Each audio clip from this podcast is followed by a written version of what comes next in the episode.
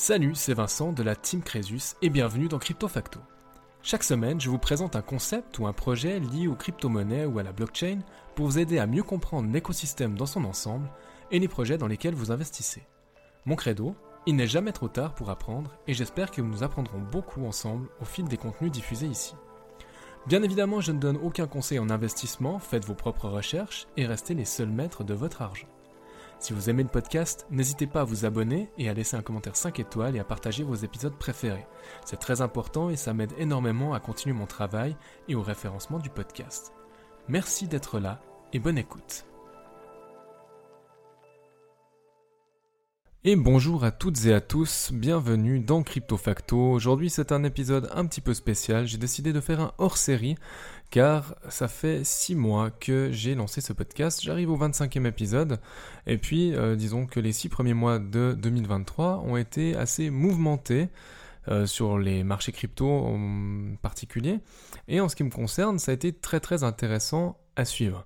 Et donc je profite de l'occasion de cette espèce de jubilé pour faire un petit bilan semestriel comme je l'avais plus ou moins annoncé la semaine dernière dans le dossier sur Osmosis. Si vous ne l'avez toujours pas écouté, c'est le temps de rattraper euh, votre retard et de faire vos devoirs. Mais bien sûr, vous pouvez le faire après cet épisode, ça fonctionne tout aussi bien. Alors aujourd'hui, il va surtout être question de considérations générales sur les six derniers mois ainsi qu'une projection vers la fin de 2023. Donc j'ai sélectionné quelques éléments de réflexion que j'ai très envie de partager avec vous. Donc je vais grosso modo articuler euh, ce podcast, cet épisode en trois phases. Je vais faire d'abord vraiment ce récapitulatif avec un petit bilan du marché, voir où il en est.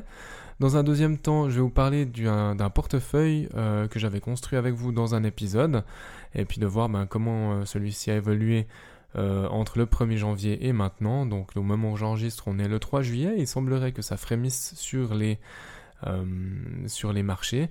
Et j'aime autant vous dire que peut-être qu'au moment où sortira cet épisode, on aura fait un gros pump, voire peut-être même déjà un dump. Donc autant euh, rester prudent et comme ça je vous donne la date d'enregistrement de l'épisode et comme ça vous savez aussi à quoi vous en tenir. Et finalement, euh, je ferai dans une dernière partie un bilan du podcast. Donc je vous ai dit 25e épisode. Je vais vous rappeler quand même les objectifs que j'essaie de remplir à travers ce podcast et j'ai envie d'amener ben, beaucoup de clarté euh, vis-à-vis de ce que je fais, pourquoi je le fais et mes envies pour la suite. Voilà, donc je commence tout d'abord avec le premier tronçon, le bilan du marché. Ce que nous pouvons constater d'entrée de jeu, c'est que si vous aviez commencé à investir en janvier 2023 et que vous regardez votre portefeuille à l'heure actuelle, vous devriez être gagnant. Si vous n'êtes pas gagnant, c'est qu'il y a quand même eu un gros couac dans l'équation. Euh, et bien sûr, je parle uniquement du secteur des crypto-monnaies là pour l'instant. Donc c'est clair, il faut avoir choisi les bons dossiers pour être très gagnant. Mais bon, admettons que vous avez fait des choix dits classiques, euh, raisonnables, avec des gros dossiers, donc du, Bitcoin, de l'Ether, de l'Atome, du Matic, pourquoi pas un peu de BNB. Euh, vous devriez être quand même assez bien dans votre euh, portefeuille. Donc après une année 2022 atroce, ça fait vraiment du bien d'enchaîner des bonnes nouvelles, de voir des projets qui se retournent tranquillement. Alors je me lance dans ce petit récapitulatif des grands sujets de ce début d'année. Il y aura du négatif, du positif, il n'y a pas d'ordre particulier. Je, vais commencer par le négatif, je pense là, j'aime bien euh, finir sur des bonnes notes en général. Donc ce, premier semestre est marqué par tout d'abord l'adoption de la loi MICA en Europe qui est prévue pour 2024. Donc je vous ai là aussi fait un épisode dédié, donc je vous mettrai un lien en description. Je pense qu'il y aura beaucoup de liens euh, dans la description de cet épisode. Allez voir, ça vous permet aussi de faire les liens avec les différents éléments que je vais aborder maintenant. Donc l'adoption Mika, donc c'est étonnant, mais c'est bien l'Europe qui siffle en premier la fin de la récréation et qui se met à légiférer pour encadrer les activités liées aux crypto-monnaies. Et ça, c'est vraiment hyper intéressant, hyper structurant de voir que hum, aux États-Unis, on a une espèce de guéguerre entre la SEC et les exchanges centralisés, notamment Binance et Coinbase, mais ils tirent un petit peu sur tout ce qui bouge. Et du coup, on imaginait plus un cadre venant des États-Unis. Il y a encore une année, on s'est dit ouais, euh, l'Europe va attendre que les États-Unis donnent un cadre et puis on va plus ou moins l'adapter aux besoins européens. Mais je dois dire que là, je suis plutôt satisfait de voir que l'Europe veut avoir un rôle important à jouer dans ce nouveau monde. Je vous dis ça, euh, moi, quelque part, que ce soit dans l'Europe ou pas, ça me change pas grand-chose vu que je suis suisse et donc pas forcément européen, même si nous participons à l'espace économique. Bref, c'est une autre histoire. Donc, puisqu'on est sur la SEC aussi, je dois nommer toutes ces attaques qu'elle euh, a menées contre notamment Coinbase et Binance. Donc, c'est des attaques qui sont assez surprenantes, notamment vers Coinbase, parce que si on regarde de plus près, il y a une grosse différence entre les sociétés que sont Binance et Coinbase, parce que Coinbase est cotée en bourse. Ça veut dire qu'elle elle a déjà tout le processus de compliance qu'elle doit avoir euh, sur le marché américain, donc elle respecte de facto les règles mises en place par la SEC elle-même. Du coup, je trouve, de manière générale, que Coinbase communique très très bien déjà sur les attaques de la SEC, les dirigeants de Coinbase réagissent à ces agressions euh, de manière très factuelle sur le fait que malgré toutes les demandes répétées de la part de Coinbase à la SEC pour clarifier la situation, eh ben la SEC n'a jamais donné de directive ou de définition qui était claire pour permettre des échanges constructifs. Donc quelque part, on est en train de dire, si on lit entre les lignes, que c'est la faute de la SEC si on se retrouve dans cette situation et que ce n'est en tout cas pas la faute des exchanges centralisés. Pour Binance, la situation est différente parce que la société n'est pas régulée et on a même pu croire que Binance US allait devoir mettre la clé sous la porte. D'ailleurs, moi j'y ai cru, vraiment, très très fort. Je me suis dit, ça y est, c'est fini. Euh, Binance US est, condamné. Et finalement, le dénouement semble un tout petit peu plus nuancé en ce mois de juillet. Euh, j'avoue ne plus beaucoup suivre l'actualité de ce qui se passe sur Binance US parce que c'est une filiale qui est complètement détachée du reste de Binance. Moi, ce qui m'inquiète plus, c'est les menaces d'interdiction de Binance dans certains pays européens. Donc j'ai relevé vite fait euh, l'arrêt brutal des services de Binance, notamment aux Pays-Bas et en Belgique. Et bien sûr, la perte du partenaire européen pour les virements bancaires de Binance. Ça commence à faire vraiment beaucoup, donc c'est pour moi une affaire à suivre, mais un petit peu comme du lait sur le feu. Et je, pense, voilà, dès qu'il y aura du nouveau sur Binance, de toute façon, je serai obligé de communiquer. Moi-même, j'utilise encore Binance. J'ai des actifs qui sont bloqués sur Binance. Et hum, c'est là qu'on voit quelque part que euh, ça, comporte quand même des risques euh, à l'heure actuelle de laisser ces crypto-monnaies sur des exchanges qui sont centralisés. Parce que si tout à coup vous n'avez plus accès aux échanges ou vous ne pouvez pas les faire dans les délais raisonnables, eh ben vous vous retrouvez à ne pas posséder vos actifs et donc euh, voilà si faillite il y a, ben, vous perdez tout ce que vous aviez laissé traîner sur la plateforme et c'est fort dommage. Mais bon, c'est d'où l'intérêt de diversifier les plateformes, de diversifier aussi euh, peut-être euh, un petit peu en passant par des exchanges décentralisés et surtout de garder euh, sur, des, sur des cold wallets, sur des hardware wallets, euh, la majorité bien sûr de vos actifs numériques. Autre élément qui a affecté mon portefeuille personnel, et là je peux vous dire que je l'ai eu mauvaise, c'est les différentes attaques qu'il y a eu ou les doutes qu'il y a eu sur les privacy tokens. Donc euh, pour en citer quelques-uns, le Monero, Secret, j'avais fait un j'avais fait un épisode directement sur Secret, Rose aussi, j'avais fait un épisode sur Oasis Network, allez voir. En gros, ce qui se cache selon moi là derrière, c'est une volonté de priver les gens, le peuple, vous et moi, d'argent liquide. Donc pour schématiser ce que représentent ces tokens, c'est la possibilité de payer un bien ou un service sans que personne d'autre ne sache ce que vous avez acheté avec votre argent. Donc si vous prenez 100 francs suisses ou 100 euros ou 100 dollars à un distributeur, personne d'autre que vous ne sait ce que vous faites de votre argent. Alors on peut se dire que oui, il y a 100 balles qui ont été tirées à tel distributeur, tel jour, à telle heure. Il y a sûrement euh, un registre pour ça. Mais après, avec ces 100 balles, vous faites vraiment ce que vous voulez. Il y a à la limite un commerçant qui saura que vous êtes venu lui acheter pour, je sais pas, 10 euh, balles de cerise. Ok? Donc les privacy tokens vous offrent précisément ce service de confidentialité. Et je sais pas vous, mais moi je tiens ma souveraineté sur mon argent ainsi qu'à ma vie privée et j'ai donc envie de suivre avec attention l'évolution des discours et réglementations sur ce sujet des privacy tokens. Donc je vous en reparlerai lorsqu'il y aura du nouveau. J'avais aussi annoncé que je la mettais en sourdine pour un petit moment parce que j'ai besoin de, Voilà, on a juste besoin de temps. Des fois, il faut simplement être patient. Euh, il, y a des, il des choses qui se résolvent par elles-mêmes et d'autres, euh, ma foi, où il faut prendre des décisions qui sont un peu douloureuses. Nous verrons ce que je devrais faire. En tout cas, j'ai conservé mes secrets, j'ai conservé mes Rose, Mina et compagnie.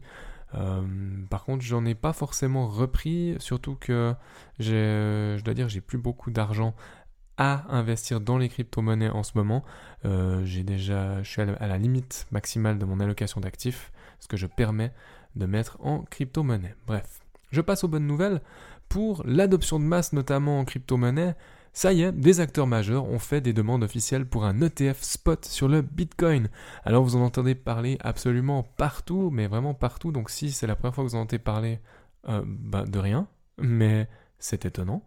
Donc il y a BlackRock, plus grand fonds d'investissement américain, Fidelity aussi immense, je crois que c'est les troisième ou quatrième, euh, qui ont fait donc des demandes euh, pour pouvoir proposer un ETF spot sur le Bitcoin, c'est-à-dire qu'ils devraient posséder les Bitcoins euh, qu'ils proposent eux-mêmes euh, de conserver pour des clients.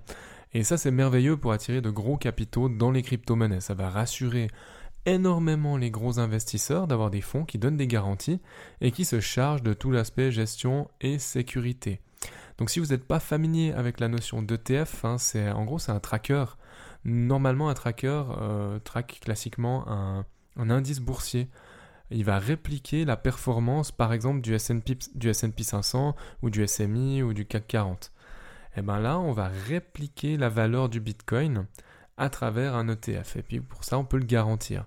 Ça veut dire on s'expose au Bitcoin sans forcément devoir acheter du Bitcoin et on passe par BlackRock et Fidelity. ça, pour vous et moi, Peut-être que c'est pas intéressant, mais pour des gros fonds d'investissement, là, ça change un tout petit peu la donne quand même. Et même, je crois qu'aux États-Unis, il y a énormément de personnes qui préfèrent attendre euh, de pouvoir passer aussi par des instances, par un intermédiaire, un professionnel. Euh, ça les rassure et ce que je peux tout à fait comprendre. Donc après, le revers de la médaille, c'est que les gros fonds d'investissement vont avoir un poids probablement non négligeable sur les marchés. Donc c'est peut-être la fin des cycles que nous avons connus jusque-là. Peut-être que celui-ci va exploser, mais comme nous n'avons jamais rien vu, ou alors au contraire, il sera un peu plus plat. Difficile de le prédire pour l'heure. Et dernier événement marquant que j'ai envie d'aborder avec vous, c'est la mise à jour Chapella sur Ethereum. On en a nettement moins euh, entendu parler que The Merge, où on est passé du Proof of Work au Proof of Stake sur Ethereum, ce qui a été un immense chantier qui a pris des années à mettre en place et à réaliser. J'avais entendu quelque part, mais je ne sais malheureusement plus où, que euh, ce qu'ils ont réussi à faire sur Ethereum, ça revenait à changer le moteur d'un avion alors qu'il était en train de voler. Oui, c'est un truc complètement dingo. Et du coup, cette mise à jour Chapella, dont j'ai vraiment envie de vous parler, elle, c'est la mise à jour qui permet aux euh, utilisateurs de déstacker les Ethers qu'ils avaient euh, verrouillés justement pour le passage de The Merge. Donc il a encore fallu attendre plusieurs mois pour que les investisseurs qui ont osé stacker indéfiniment leurs ETH puissent, s'ils le souhaitaient, déstacker et récupérer leur mise. Mais maintenant c'est bon on a cette possibilité et on n'a pas vu les investisseurs fuir Ethereum d'ailleurs. Ils vendent massivement leurs actifs parce que ça c'était une des craintes qu'on pouvait avoir avec cette mise à jour Chapella. Mais ça prouve bien sûr une chose, c'est la confiance que les investisseurs qui avaient stacké leurs ETH ont dans la suite du développement d'Ethereum. Ils pensent qu'ils vont être largement plus gagnants que maintenant. Voilà donc pour les événements marquants de ce début d'année. Par rapport au prix des actifs, j'avais expliqué pourquoi je ne suis pas particulièrement Bitcoin maximaliste. Euh, je l'ai fait au détour d'un autre épisode, mais ma conviction, elle n'a pas changé. Hein. Je dois quand même reconnaître, malgré tout, que ceux qui détiennent une majorité de Bitcoin en portefeuille se portent certainement mieux que moi si l'on considère l'évolution depuis janvier 2023. Mais j'y reviens tout de suite, maintenant qu'on va étudier le portefeuille fictif à 1000 dollars. Je passe donc à la partie 2 de cet épisode. Je m'intéresse vraiment à des aspects comptables maintenant. Donc on va faire simple en se disant que depuis janvier, le Bitcoin a fait un peu moins de x2. Donc il a pris presque 100%. On était aux alentours des 16 500 dollars sur le Bitcoin au 1er janvier et on est vers les 30 500 aujourd'hui. Regardez ce qui se passe en bourse, il n'y a rien euh, qui vous permet de faire une telle performance. Rien du tout. Même si le marché boursier s'est bien comporté en 2023 pour l'instant, hein, c'est chouette ce qui s'y passe, il n'y a rien qui vous permet d'avoir ça. Donc pour aborder cette notion de performance du marché, j'ai envie de récupérer un portefeuille fictif à 1000 dollars que j'avais proposé dans un épisode précédent où j'avais dit ben, quel portefeuille avec 1000 dollars justement, là aussi le lien est en description, et je vais essayer de calculer sa performance semestrielle si j'avais investi au 1er janvier. Donc je vous rappelle juste quelle était la répartition de ce portefeuille, qui était un portefeuille dit plutôt défensif. Euh, j'en avais fait un plus agressif, mais je me suis intéressé au plus classique, celui qui correspond certainement plus à ce que la majorité des gens ont. Du coup, j'avais pris 25% de Bitcoin, donc 250, 25% de TH, donc là aussi 250, ensuite 10% de DOT, 10% d'Atom, 10% de BNB, 10% de Link et 10% de Matic. En gros, j'avais 50% BTC ETH et le reste sur 5 projets majeurs quand même. euh, à savoir donc le DOT, l'Atome, le BNB, le Link et le Matic. Donc que seraient devenus ces 1000 dollars 6 mois plus tard? Donc j'ai fait mes petites projections, je vous les partage ici. Prenez juste en note le fait que j'ai exclu les potentielles plus-values de stacking pour la simplicité des calculs. Donc en vrai, il y a un tout petit peu plus que ce que vous allez euh, entendre maintenant. Donc, mes 250 dollars de Bitcoin se seraient transformés en 462 dollars. Fantastique plus-value. Euh, pour ce qui est de l'ETH, mes 250 seraient devenus 410. Le DOT, on passe de 100 à 127. Pour l'atome, de 100 à 105. C'est assez plat de ce point de vue-là. Le BNB, on reste à 100 dollars, vraiment inchangé. Alors vous pouvez avoir l'impression que le BNB se fait malmener comme pas possible, mais en fait il retombe simplement sur les plus bas de l'année. Alors euh, quand on entend deux fois plus bas, ça fait penser à double bottom, ça veut dire que peut-être on va remonter. Ça, c'est un petit peu d'analyse graphique de comptoir, et puis euh, surtout que vous n'avez pas les graphiques sous les yeux. Ça ne vous aide pas, mais n'empêche que on reste à 100 dollars, je suis pas en perte, quoi. Sur le link, on, on passerait à 118 dollars, même si le link s'est aussi fait déglinguer, là il est en train de remonter, c'est cool. Et puis par contre, le perdant, le petit perdant, c'est Matic. Matic, on passe de 100 à 92 dollars et pourtant c'est certainement euh, un de mes tokens favoris. Je pense qu'il y a une perspective dingue et quand je dis je pense, je suis pas le seul à le penser. Donc pour moi, c'est plutôt ben, une période d'accumulation sur du Matic. Donc bilan, je passe de 1000 dollars à 1414 dollars, donc environ 41% de rendement sur la valeur de mes actifs. C'est plutôt pas dégueulasse. Alors il y en a peut-être qui ont fait mieux. Moi, ça m'intéresse pas de faire mieux que tout le monde. Ce qui m'intéresse, c'est de voir mon portefeuille se développer correctement et de gérer mes risques. Plus largement, mon véritable portefeuille, donc celui euh, que je n'ai pas spécialement partagé ici, donc quand j'ai quelque chose en portefeuille et que j'en parle, je vous le dis. Par contre, euh, je ne le partage pas en proportion et tout, ça n'a pas de sens pour moi. Et mon véritable portefeuille, lui, fait une performance qui est beaucoup plus modeste, euh, environ 20%. Donc c'est pas très impressionnant, mais il a souffert des attaques que j'ai mentionnées sur les privacy tokens, j'en avais pas mal. Et il faut dire qu'il est composé de nombreux altcoins, et ces altcoins n'ont pas encore pris le train en marche vers la hausse. Donc on attend que le Bitcoin continue de faire son travail pour que les altcoins euh, puissent exploser par la suite. Donc j'ai également volontairement stoppé mes investissements sur le BTC, et ça, ça me prive euh, quelque part de la meilleure performance annuelle sur ce portefeuille. Donc faut savoir attendre son heure. J'espère pouvoir largement combler le retard que j'ai pris pour le bilan de fin d'année. Je m'excite pas trop car ça fait partie de ma prise de risque de compter sur les altcoins euh, pour réaliser des performances. Je dirais même plutôt qu'en fait, de mon point de vue, j'ai profité du début d'année pour, comme je vous disais, accumuler des altcoins de qualité, euh, comme Matic notamment, comme Link, comme Atom. Et Dot, c'est vrai que Dot, ça fait un petit moment que j'en ai pas racheté, mais Dot, pour l'instant, il est. Euh, je sais pas, j'en avais assez, j'ai eu envie de me de, rééquilibrer d'autres positions pour le, prochain, pump. Voilà, cette deuxième partie étant terminée, j'en viens à quelque chose de beaucoup plus personnel, c'est le bilan du podcast. On est au 25e épisode. Je ne savais pas si j'allais tenir le rythme, alors j'ai tenu le rythme, mais du coup j'ai envie de vous rappeler euh, pourquoi je le fais euh, et dans quelles conditions je travaille aussi. Comme ça, vous comprenez un tout petit peu euh, ce qu'il est possible de faire en m'écoutant, ce qui n'est pas possible de faire, et aussi quel est mon degré d'expertise. Déjà, il faut savoir que j'ai une activité professionnelle à côté qui est très prenante, j'ai une épouse, j'ai un enfant en bas âge, dont j'ai à cœur de m'occuper et que je prépare des épisodes sur des laps de temps très concentrés. Donc ça peut expliquer la différence de qualité entre certains épisodes et le fait que je ne fasse que très peu de montage. Je vous parle comme je parlerais plus ou moins à n'importe qui, sauf que vous n'avez pas la capacité d'interagir avec moi, du moins pas directement. J'aimerais aussi rappeler ou communiquer aux nouveaux arrivés les raisons qui me poussent à vous proposer des dossiers chaque semaine. Euh, la première chose, elle est très très simple à aborder parce que je crois que j'ai chopé le virus des blockchains dans le sens où je trouve que c'est un monde tellement fascinant. Et pour quelqu'un comme moi qui vient pas d'un domaine centré sur la technologie, ben on peut dire que je partais de très très très loin au moment de commencer ce podcast. Donc ça fait un moment que je me documente hein, et que je me renseigne et que j'essaie de comprendre. Néanmoins, essayer de structurer la pensée, essayer d'expliquer des choses, euh, lorsque à la base ce n'est pas non plus mon métier, eh ben, ça implique des fois peut-être de prendre quelques raccourcis.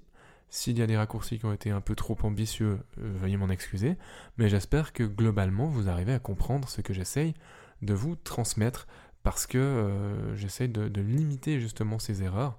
Et voilà, donc vous savez que vous n'avez pas à faire un conseil financier, mais voilà, je fais de mon mieux. Je voudrais aussi dire à tout le monde qu'en y mettant du temps, de l'énergie et du cœur, il est possible de comprendre énormément de concepts et de procédés par nous-mêmes. Et c'est précisément ce que je veux faire avec ce podcast. Je veux partager avec un maximum de personnes intéressées ce que je comprends de mes recherches et vous aider à participer, que ce soit activement ou passivement, au monde de demain parce que les blockchains sont partis pour rester, tout comme probablement les crypto-monnaies, ou en tout cas une partie d'entre elles. Je pense bien qu'il y, a, qu'il y a 25 000 crypto-monnaies, ils ne vont pas toutes survivre. Il y en a qui servent strictement à rien, il y en a c'est vraiment, vraiment de la M, c'est juste des arnaques. Mais il y aura de toute façon euh, quelques crypto-monnaies, des tokens qui vont avoir une utilité et qui vont développer leur propre économie, leur propre rôle dans une économie. Donc au final, je fais ce que j'ai toujours fait, à savoir enseigner, même si je ne prétends pas avoir un niveau d'expertise qui est stratosphérique. J'ai tout de même un bon background et surtout je progresse chaque semaine à vos côtés tous les jours. Je bouffe de la blockchain tous les jours. Je bouffe des crypto-monnaies. Donc partant de là, automatiquement la qualité montera euh, de manière tout à fait naturelle. D'une manière plus générale, j'aime appréhender les blockchains sous un angle plutôt économique du point de vue de l'investisseur potentiel. Je me pose toujours la question de savoir en quoi ces blockchains peuvent servir les entreprises et l'économie globale, que ce soit de la manière euh, centralisée ou décentralisée. Moi, ce qui m'importe, ce sont les solutions que la blockchain peut offrir et les bénéfices que l'on peut en retirer. Donc faire de la blockchain pour dire qu'on fait de la blockchain, ça n'a vraiment aucun sens. Et euh, même, ça aurait tendance à me faire fuir. Je veux dire, ouais, trop bien, c'est blockchain. Cool.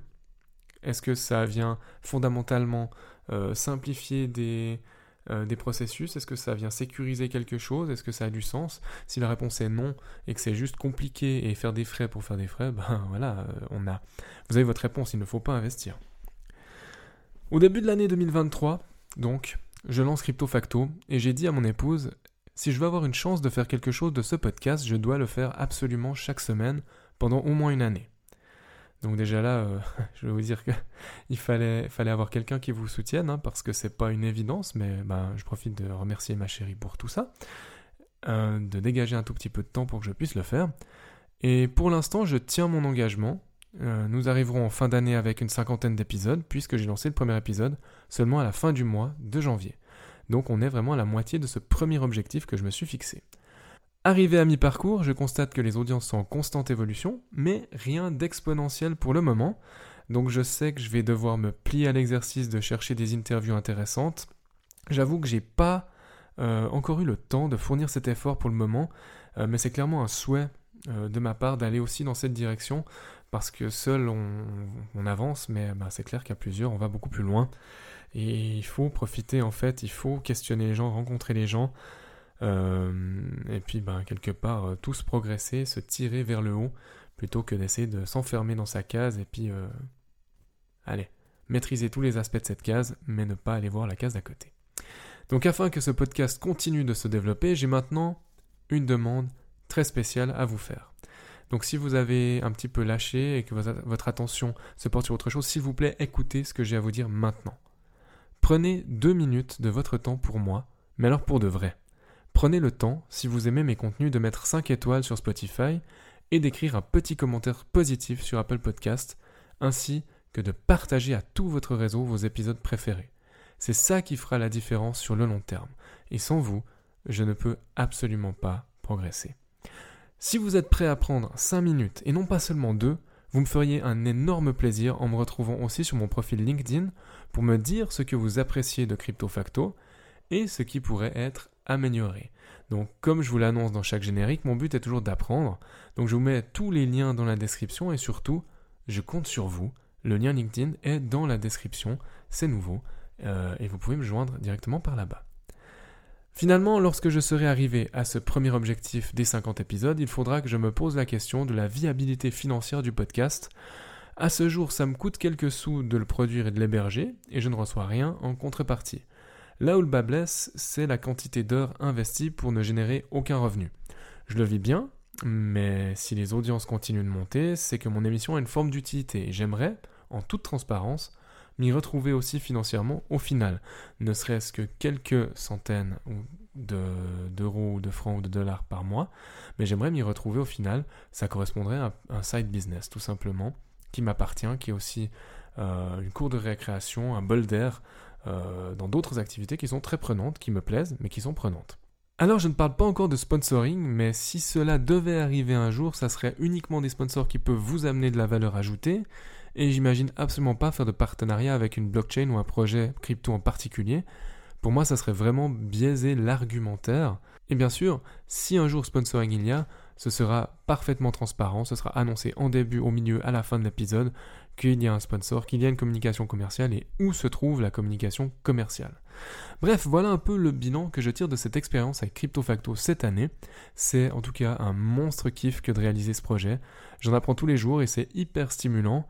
Et voilà, je crois que l'épisode dure déjà assez longtemps. Je vous remercie de répondre présent et de me donner un peu de votre temps. Et en attendant un nouveau dossier la semaine prochaine, je vous dis à tout bientôt et une excellente semaine à vous. Ciao, prenez soin de vous si vous partez en vacances. Et bel été tout le monde. Merci infiniment d'avoir écouté cet épisode jusqu'au bout. Pour poursuivre la discussion, vous pouvez me retrouver sur mon blog suissecomcresus.com ou à l'adresse admin at Les liens sont dans la description, je vous laisse y jeter un œil. N'hésitez pas non plus à partager votre avis sur cette émission dans les commentaires sur Apple Podcast, à me laisser une note maximale sur Apple Podcast et Spotify, ça m'aide beaucoup au référencement du podcast et à continuer mon travail. En attendant de vous retrouver pour un nouvel épisode de Crypto Facto, prenez soin de vous et à bientôt.